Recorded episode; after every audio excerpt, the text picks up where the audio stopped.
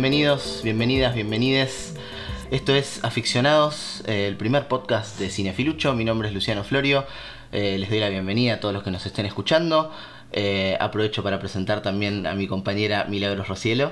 Hola, ¿qué tal a todos? A todos, a todas. Así vamos a hacer los tres siempre. Siempre que podamos, sí. Perfecto, me gusta. Va a durar un montón este podcast. Va a durar un montón, sí. Vamos a estar con la introducción más tiempo que hablando de las pelis. Me parece muy bien.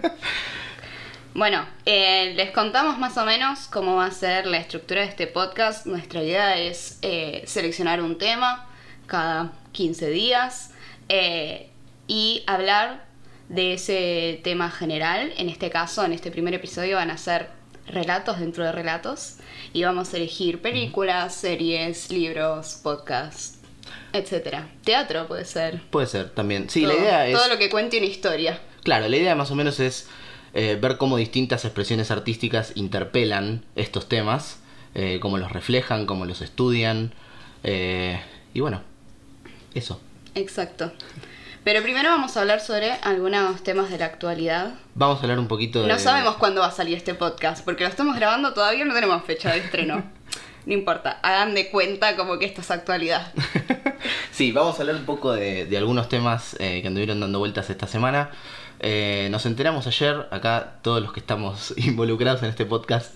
eh, Hubo muchas mayúsculas en el grupo de WhatsApp. muchas mayúsculas en el grupo WhatsApp. Eh, nos enteramos ayer que termina Bojack Horseman. Eh, sabemos que muchos seguidores de Cinefilucho les gusta la serie también, así que si... Pues son gente de bien. Sí, exactamente. Así que si sos uno de ellos, una de ellas... Sos una persona de bien, Sí. llorá con estás, nosotros. estás al tanto de esto también. Bueno, ¿qué, qué decir de Bojack Horseman? Eh, Vamos a un años... Yo ya estoy diciendo que vamos a hacer un capítulo especial. Sí, sí, sí, Le vamos a invitar a nuestro productor estrella, Sí, sí, sí, el señor Matías Macri. porque eh, tiene, tiene que hablar él, tiene que hablar él de Bojack Horseman con nosotros, porque si no, si no nos interrumpiría en el mismo podcast y no tendría Claro, sentido. sí. Eh, pero sí, va, se va a estrenar en dos etapas. Sí, en dos etapas, el 25 de octubre eh, se va a estrenar la primera parte de 8 capítulos y el 31 de enero del año que viene. eh, la última parte de 8 episodios también. Va a ser una temporada un poco más larga, por suerte. Eh, recordemos que. Sí. recordemos que tenían 12 episodios eh, las temporadas habitualmente. Así que bueno, 16 capítulos para, para cerrar la historia. Sí, sí, una maratón obligada De esta serie. Eh, pero bueno, este es eh, medio una cuestión que anda dando vueltas bastante fuerte en Netflix. Eh, hace creo que dos semanas aproximadamente anunciaron también que Glow termina la serie producida por Genji Kohan, la creadora de Orange is the New Black. Eh, Otra serie que amamos. otra serie que nos gusta muchísimo eh, y que tuvo un camino un poquito más complicado que el de Bojack. Estuvo siempre medio al borde de la cancelación.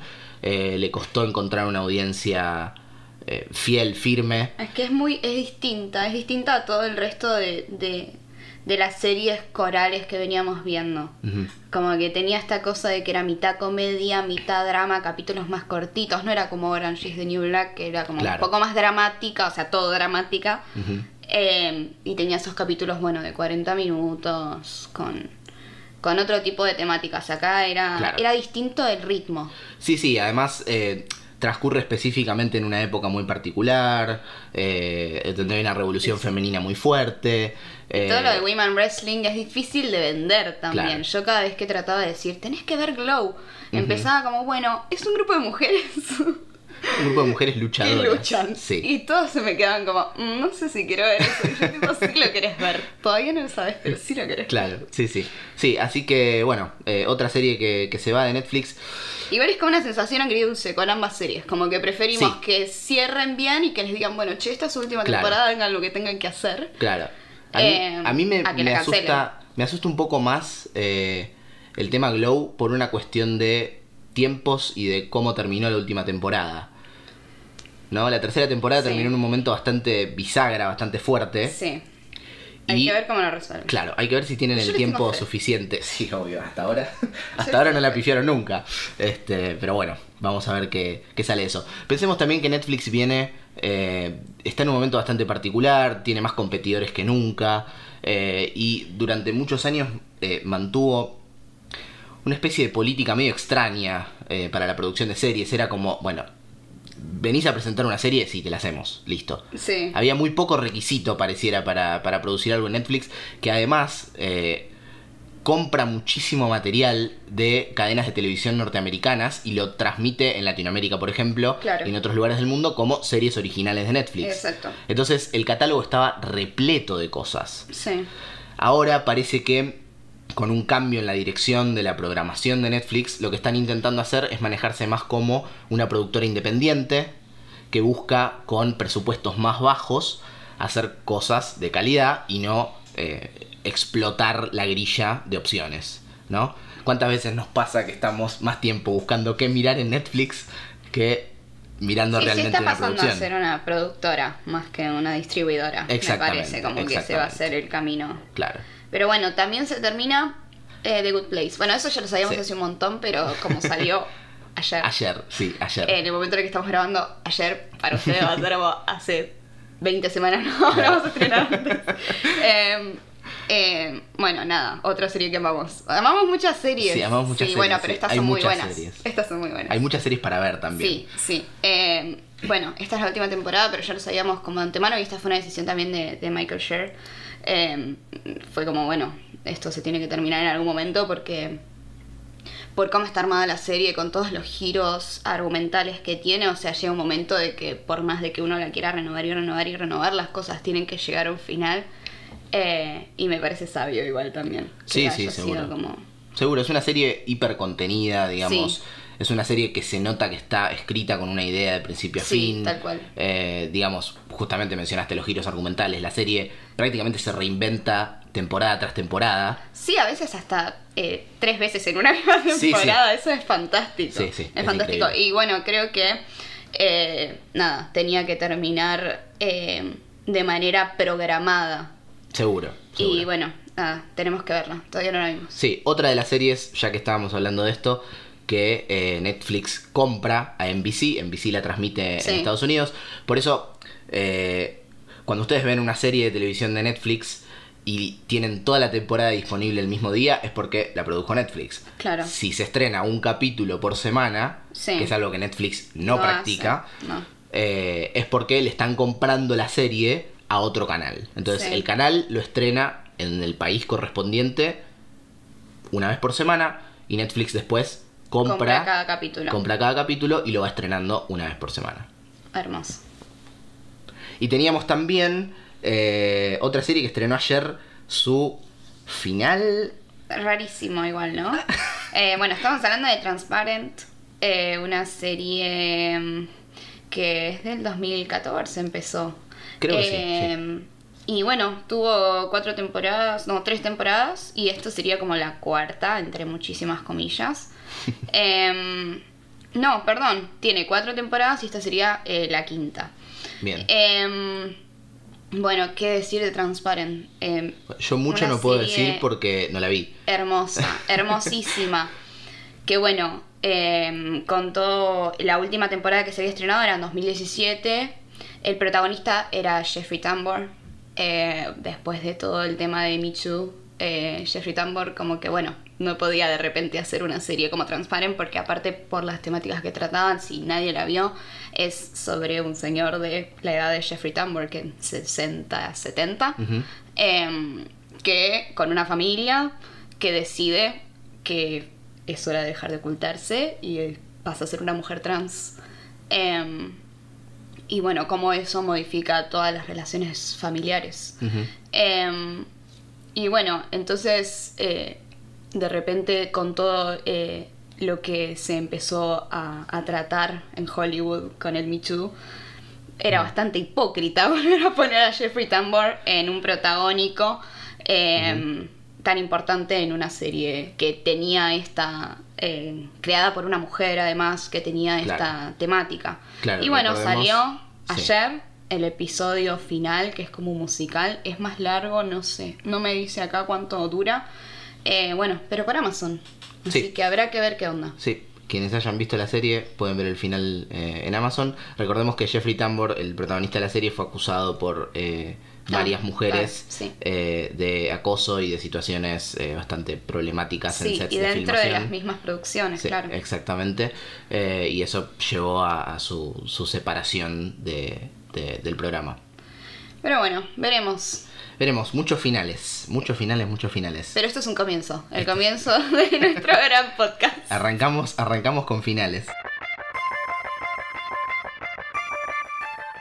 Eh, bueno, volviendo entonces a nuestro tema principal del día, hoy vamos a hablar de relatos dentro del relato.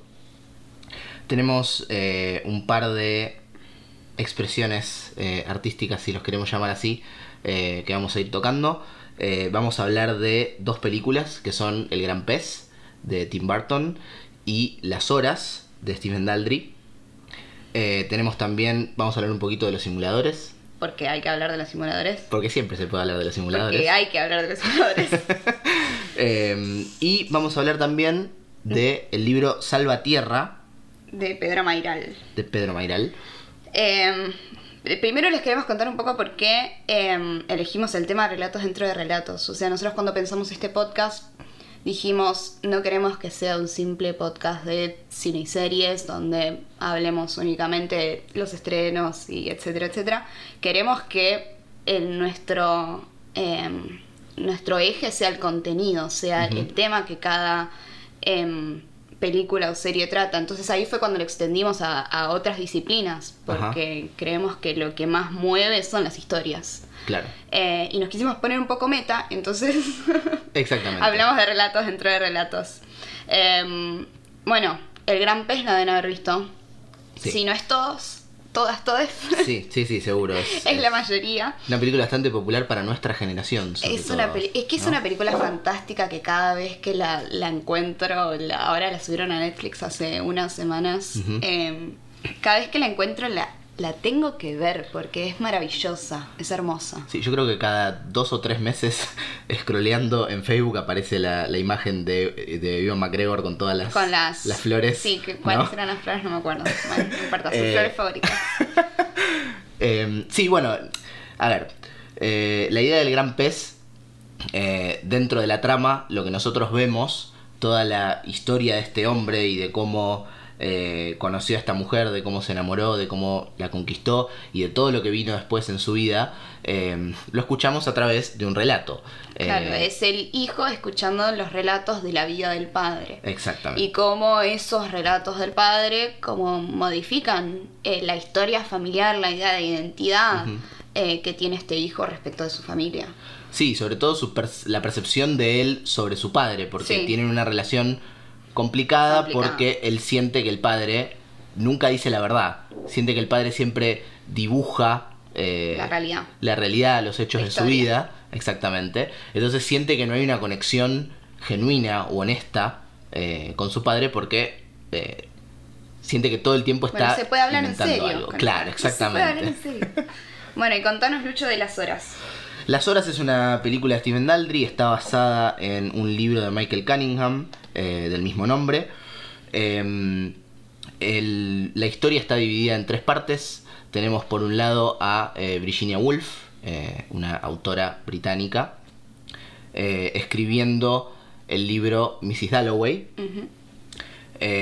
Por otro lado tenemos un personaje interpretado por Julianne Moore que vive en la década del 50 aproximadamente, que básicamente tiene una vida espantosa como muchas de las mujeres de la época, eh, eh, oprimida, eh, en, un, en un matrimonio complicado y con una idea de que lo que está viviendo es poco.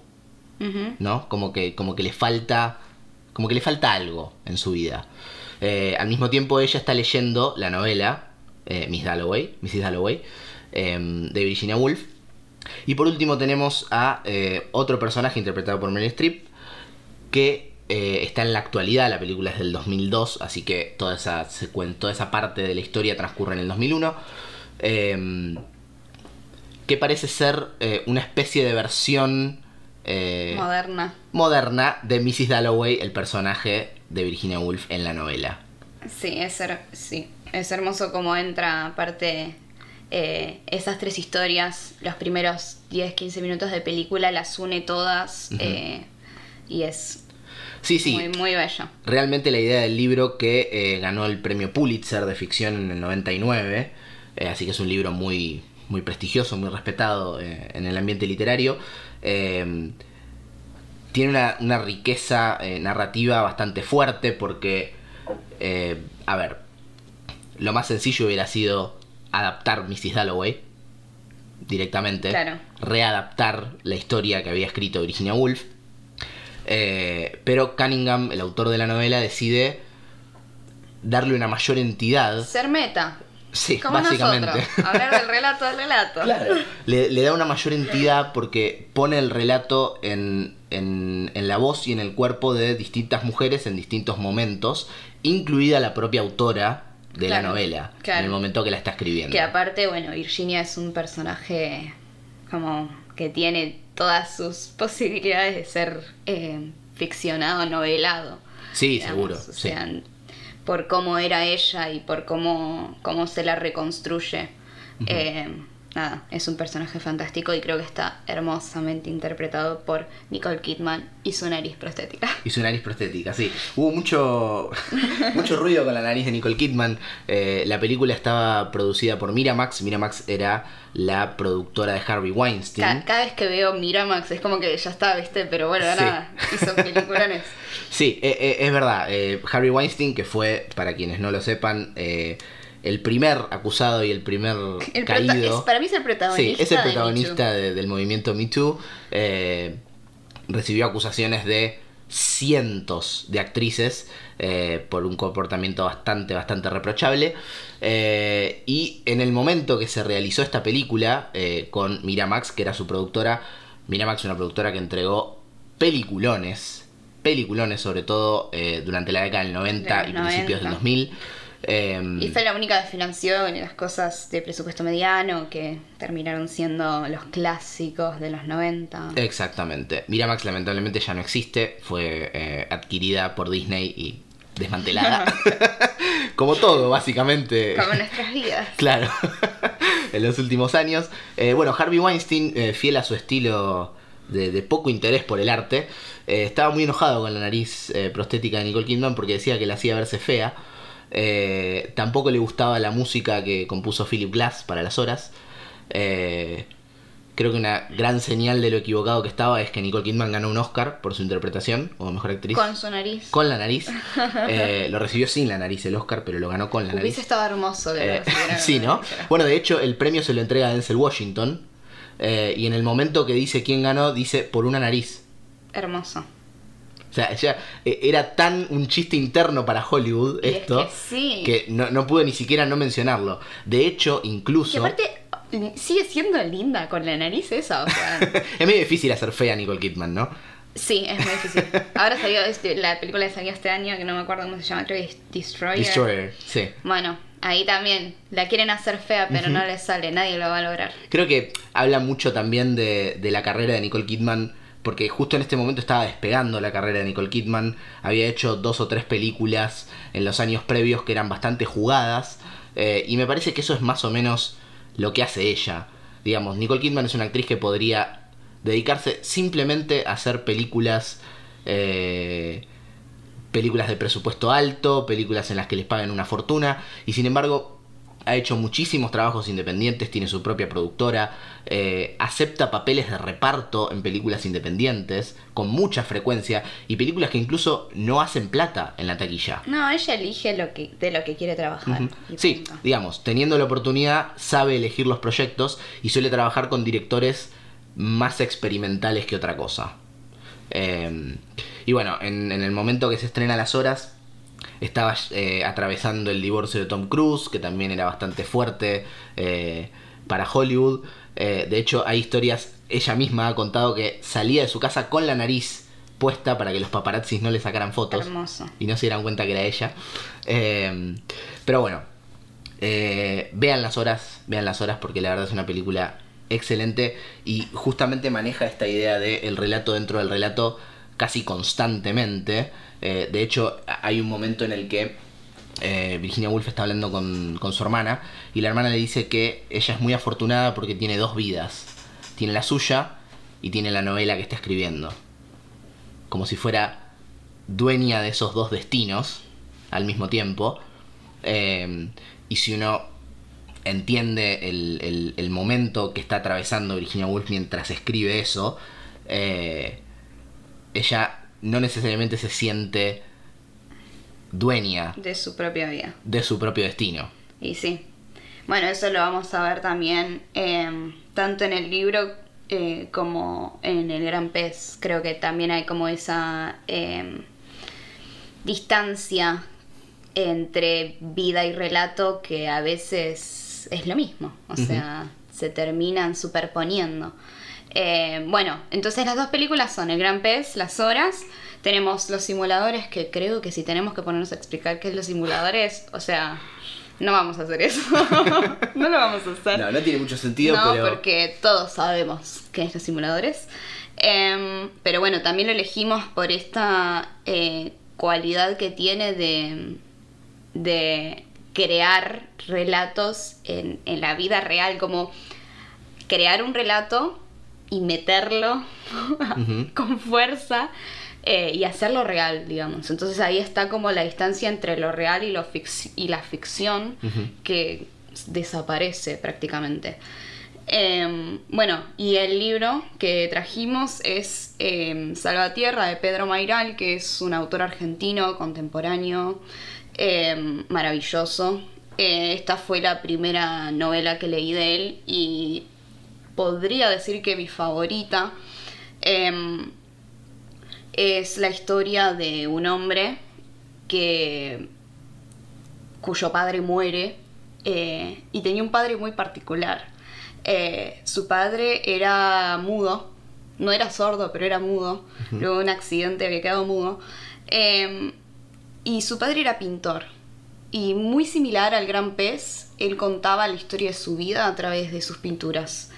Y mm, de hecho, él no habla de, de- de cuadros, habla de, de- de telas, de lienzos, porque lo que hacía el padre, o sea, Salvatierra mayor, Salvatierra padre, eh, era todos los días de su vida pintaba. Todos los días sin excepción. Y terminó pintando un cuadro que medía 4 kilómetros de largo. Y todos los años eh, él iba uniendo lienzo con lienzo y hacía grandes rollos. Entonces tenía eh, cada, cada año un rollo de lienzo. Eh, y los tenía todos en un galpón.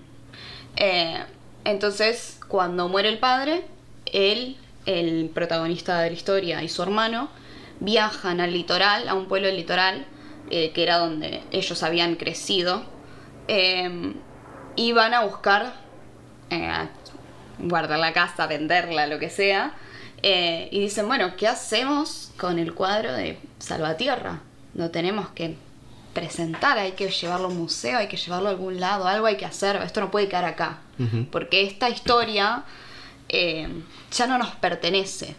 Digamos, está la idea de que está relatada toda la vida de Salvatierra, cómo conoció a la mujer, cómo era su infancia, cómo fue la infancia de sus hijos, cómo fue cuando sus hijos se fueron, cómo fue su vejez. Todo está retratado en ese cuadro. La vida entera de Salvatierra, Salvatierra y el cuadro eran como lo mismo, indisociables. Y em, eso ya, una vez que Salvatierra muere, eh, ya deja de ser de ellos.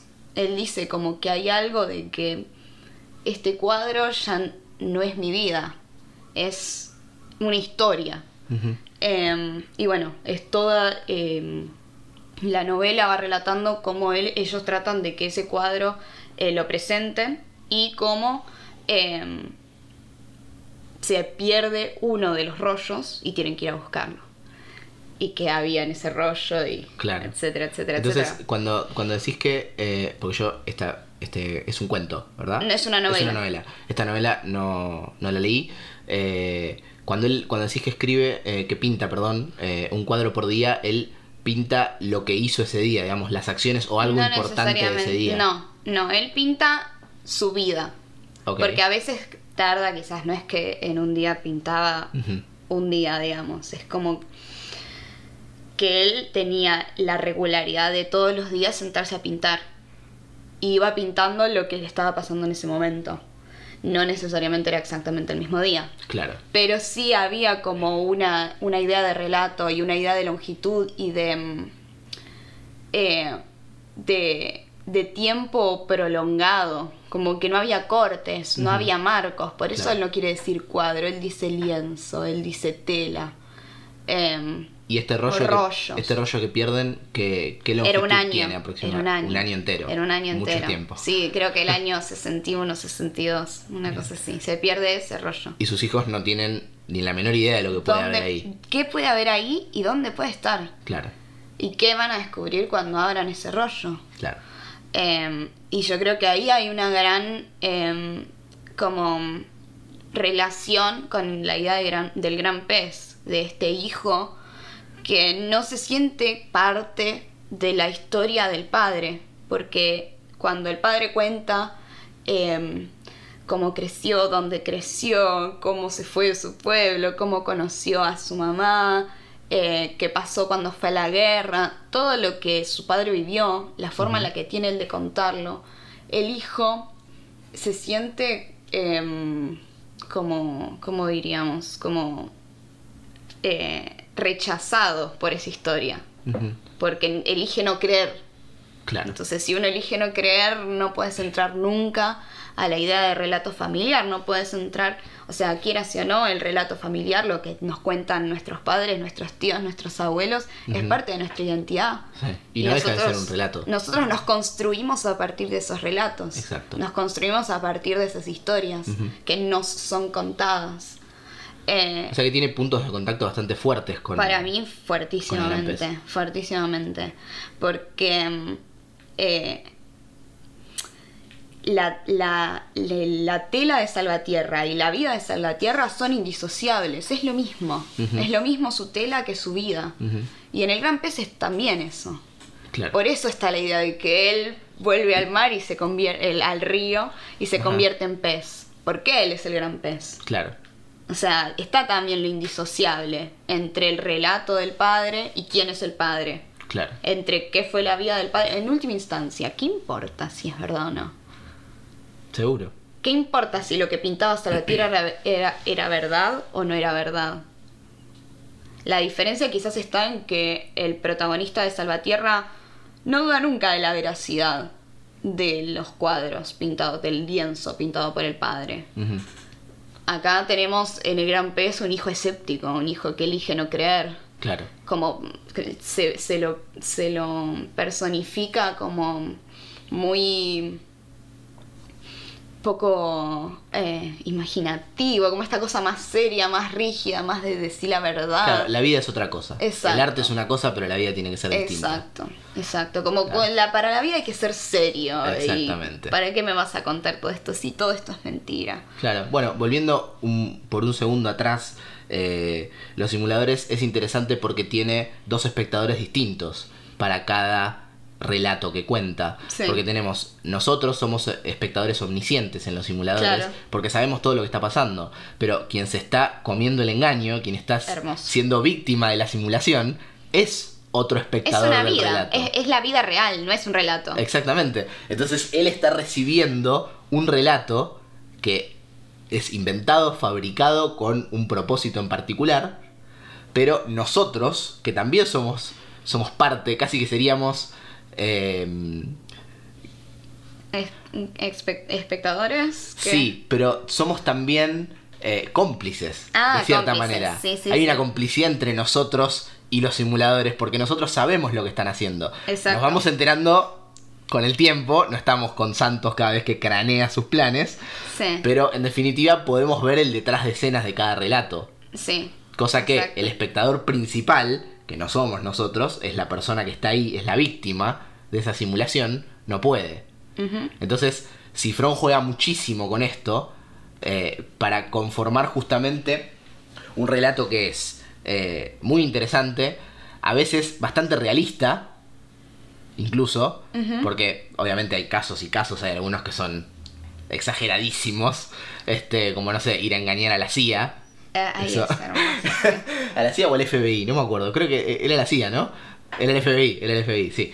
Eh, sí, no, o sea, hay algunos que ya se van de mambo. encanta- a mí me encanta el de la NASA. ¿Qué quieres que te diga? El de la Ellos sí, sí, sí, Es fantástico, sí, es fantástico. El, de- el del policía corrupto es. Sí, Sí. exacto. Eh, sí, no. em, para jugar con esto es muy inteligente, digamos. Es lo mismo que pasa en películas como eh, cualquier película de un robo a un banco o, o- o películas quizá también como Nueve Reinas, ¿no? Sí. Películas donde hay un personaje que necesita ser engañado, hay un personaje que necesita eh, necesita casi ponerse en nuestro lugar, Sí. ¿no? De- Como comprar un relato. Exactamente, que es lo que hacemos cada vez que miramos una película, Exacto. si se quiere. Es que ese es el punto, que estamos trayendo ejemplos de situaciones de vidas reales, porque, y lo digo entre comillas porque esto es todo ficcional, em, donde la gente se presenta frente a un relato y vos elegís la manera en la que te plantás frente a eso. Exacto. Eh, por eso nosotros creemos que, va, por lo menos yo creo que, vos me contarás ahora, yo creo que lo más importante o lo que yo más, eh, en lo que más me fijo cuando estoy leyendo un libro, cuando veo una película, cuando miro una serie, eh, es qué es lo que me está contando. Y si esa historia me está interpelando o no me está interpelando.